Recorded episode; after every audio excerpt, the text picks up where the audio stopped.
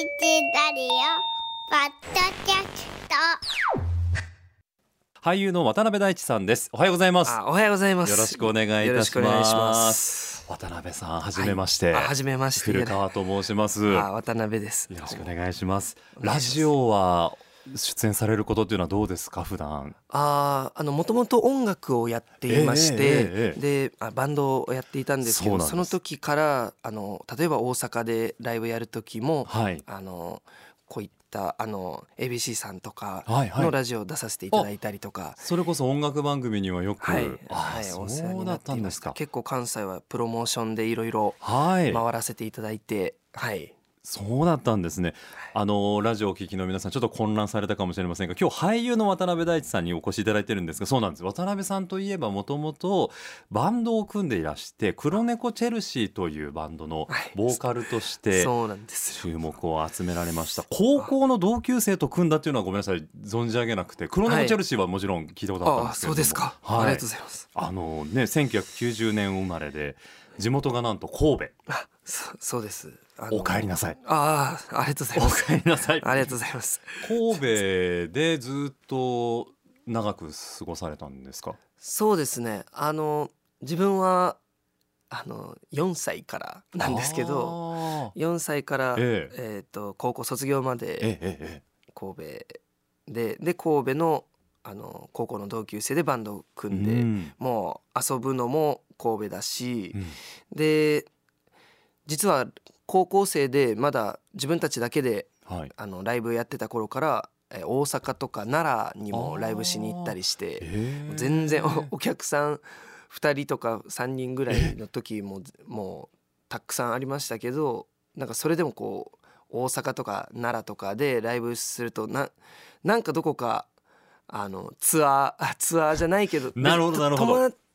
泊まったりは1回ぐらいしかしてないですけど、高校生ながらそういう遠征がすごく楽しくて。うんうんうんあのわバンドやってやってるっていう気になったりしてすごくあの楽しかった思い出があります。神戸ですけどその本当に遊んでたのは三宮の周辺ですか？そうですね。でも個人的に好きだったのは結構港川港川公園とか、はいはいはい。で港川から三宮まで歩いて行ってたんですよ。その高校がまあ港川行きやすかったので、はい。あのまあお金のなんていうんですか節約も、えー込みで、はい。でも港川駅から三宮までまあ30分ぐらいうんうんうん。だったかな？40分ぐらい？結構ありますね。ょちょっとあるんですけど、はい。そのあの歩く道が大好きで学校帰り三宮に行くって言ったら港川で降りて、はい。あのそこから行くっていうことをしてましたね。わざわざ超ローカルトーク。全然いいんですよ。これあの港川ってわかるかもちろんでです。基本的にこの番組はあの関西ローカルでしてあまあ、ラジコで全国の方にお聞きいただけるんですけど、はいやっぱりあの地域としてはもう神戸でお聞きの方もたくさんいらっしゃるんでいやーそうですね。嬉しいと思います今の話とかあそうなんやってね。僕はちょっと大阪天王寺なんで実は神戸の方は疎いんですけどあーはいはい。まあ、仕事で何度か訪れてなんとなく今地理が地図が頭の中に浮かびましたけど、それこそ新海地の商店街とか、はいめっちゃ好きです。いやはい。行かれました、はい。そうですよね。でそれこそ新海地にある神戸アートビレッジセンターっていう芸術センターがあるんですけど、はいはいはいそこで本当に高校生の時は、そこに通って映画とか、うん。あの写真とか、えー好きになあって。そうだったんですか？そうですね。でまあそこに音楽スタジオもついてる。併設されてたり。あの本当に何でもやる芸術センターで、初めてそういうコンテンポラリーダンスのダンス公演を見たのもそそこでしたね。アートビレッジセンター。へあのなんかそういう高高校生とかでも気軽になんか新しいものに触れられる場所っていうのがあったことが、今の自分にとってもすごく大きな糧になったなってるなと思ってるんでめっちゃ感謝してます。あのそこから俳優にこうどんどんこうなんていうんですか自分の中でやっていきたいなっていうふうに思われたきっかけはあったんですか？えっとその高校生の時にバンドをやっていたんですけど、映画のオーディションに出てみないかってあのいうお声をいただいてでその一度でいいからあの映画あまあ、一映画ファンとして、うん。その映画作りのはい。な中を覗いてみたいというか、んんんん。やっぱり映画どどれだけ好きでもこう画面上に映されたものはい。しか見れないですけど、で、まあ、もちろんそれで満足もしていたんですけどどうしてもその画面の裏側というか、うんうんあの見えてない部分を見てみたいと思ってどんな役でもいいからそのオーディションに行って受かれば、うん。うんその裏側がちょっとでも見れるんじゃないかと思ってエキストラでもいいからなんかこうつなげてもらえないかと思ってオーディションに行ったらその、まあ、自分でもびっくりしたんですけど主演主役で決まったっていうのがあって。でもう1ヶ月半ぐらいはい。京都で撮影させてもらってっていうのがあってまあミュージシャン役だったんですけど。2009年の映画はい「色即ゼネレーショあンそうです」ですね。そうなんです。2000人のオーディションの中から 演技未経験で渡辺さんが抜擢されるっていいやうちょっとまあいまだにいまだに嘘みたいな。いやいやいやもうこれ実績ですから。いやいや。これぞシンデレラストーリーですよねうん本当にじね実感湧いてないですけど。まあでも自分に合うって思っていただいたからにはなんか自分のできることはなんとにかくやりたいなっていう思いで。まああとはでも楽しみたいしあまあそのもう本当にそれから全て始まったっていう感じでしたね。どうですか？裏側を見たいなと思って飛び込んでみた映画で、はい。演技の仕事をやってみて今どんな風に受け止めですか？どうなんですかね、なんかそのいや本当に多くのお本当にこんなにたくさんの人が関わって映画って作られてるんだなっていうことを実感できたことが一番嬉しかったことですね。あの今までファンとして映画を見ていた時は、はい。エンドロールっていうのが、はい。えーただ人の名前がいっぱい載ってるところろっていうか、まあその映画の余韻として大はい。事ではあるけど、そのエンドロールに思い入れがうん、なかったんですけど。なんならエンドロールの後にもうちょっと本編続くかもしれないから 見とこうかなみたいなね。そうそう本当はそそれそのエンドロールもぜひじっくり見たいんだけれども、でもそのエンドロールの見方が変わったというか自分が映画参加したことで、はい。あの全ての人の顔が浮かぶうわ浮かぶんですよ。そのエンドロールで流れてくる全員細かいところまではい。顔が浮かぶっていうのが衝衝撃だったことを覚えてます。その初めて試写会で見た時にうん。エンドロールで泣いちゃいましたね。なんかその全員顔が浮かんであのこんなにたくさんの人が関わってる中に、えーす参加できたんだっていう。でみんなであのこれだけたくさんの人がやっぱり必要だったっていうか、映画には。そういうのを実感できたことがえ強かったしまあこうやって今舞台をややらせてもらはいってるんですけど、あ舞台もやらせてもらうようになってなんか同じようにこう人が作ってるっていうか、うんうん。そういうのはあのどういう現場であれ役者として呼んでもらった時にうんうん大事にしたいところだなと思いますね。そ素のこうまあ音楽は言,、まあ、言ってもあの鳴らしてるのは4人だったりするんですけど、うんあのまあ、バンドだったらええええ。4人とかで鳴らしててでもその周りに支えてくれてる人がいっぱいいたりして、うん。あのまあどの業界もそうなんだなっていうふうに思えてますね。今。テレビもそうですね。なんか今渡辺さんのお話伺ってすごい自分の中で思い浮かべた光景っていうのはあのスタジオのセットの裏にはもういろんな人たちが確かにカメラ持ってる人もいるし、はい。メイクの人もいるし。そうですよね。エンドロールの感じ方が変わるって素敵な話だな。それすごく覚えてます。いやなんかちょっとじんわりしちゃった、うん。そういう意味で言いますと映画だけではなく舞台もおそらくたくさんの方がまあ関わって作り上げる、しかも生のものうん。であるわけじゃないですか。今回その梅田でやるのは今日からになりますけれども東京公演がこの日曜日にも千秋楽を迎えられまして、お疲れ様でした。あありがとうございます。ねじ巻き鳥クロニクルはどうでしょうか。その渡辺さんがまず終え東京公演を終えてみて今。ええ。もう本当に3週間この「ねじ巻き鳥クロニクル」の公演やらせてもらって、あーまあ本当にあの一番感じたのが今までその映像の仕事が多ええええ。俳優として何かお声がけいただく時ってえあの映像の仕事が多かったんですけど、その映像の仕事だとワンシーンごとに撮影していって、うん。でこのシーンすごいいい空気作れたなっていう瞬間はにはたくさん出会ってきたんですけど、でもこう全体の流れを作るのは、えー編集だったりその後の作業だったりして、あのまあ、むしろ映画はそれが醍醐味だったりするんですけど、あの編集がなへあの流れを作っていくのを、ねあのえっとまあ楽しみにできるというか、んんんでもその舞台に参加させてもらって今回その、えー俳優陣だけじゃなくて裏あのえっとじょえなんていうんですか裏方さんというかそのうん。美術セットを動かす方だったり、はい。音響さんだったりがあの本当にそのこの作品全体の空気を生で作ってるっていう実感がありましてそのシーンごとではなく、はい。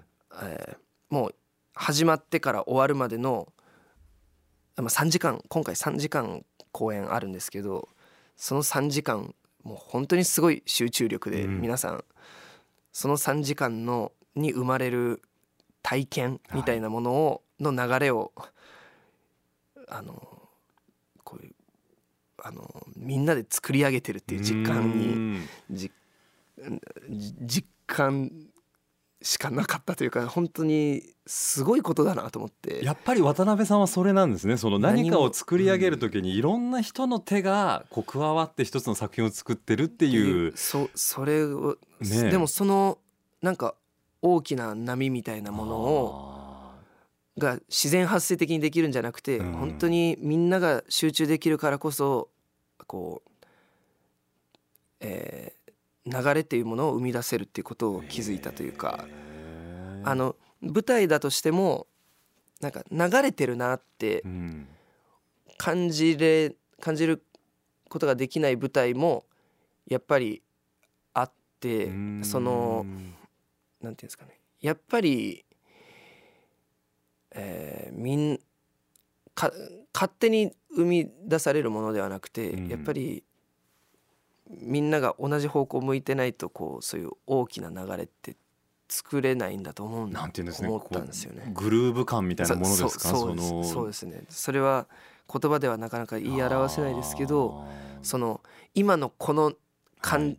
今日のこの流れすごい良かったよねっていい波の時には本当にみんなで共感できるっていうか、うん。で今日なんかなんかちょっとこうなんかカタカタしてた、波というよりカタカタしてたねっていう感じとかが独特です いねカタカタするんですか。わかんないですけどそのまあ、僕は僕はがカタカタと思ったりあその表現方法はまあね違うかもしれないですけど,、あるでしょうけなんか意外とそういうみんな共通でになんかこう感じれるものがあるっていうかそれがぶなんか舞台のあの舞台っていう場所だからこそ体感できるものがあるんだなというふうに我々思いました。観客もですね多分その見るたびに見る回によって全然その流れ渡辺さんの言葉をお借りすると流れが変わることをこう楽しんでいる感じがなんかするんで、うん。そうかやっぱそれが舞台の魅力ですよね一つのねって今再確認しました、ね。本当にこれ今回「ねじまきどいクロニクル」っていうのも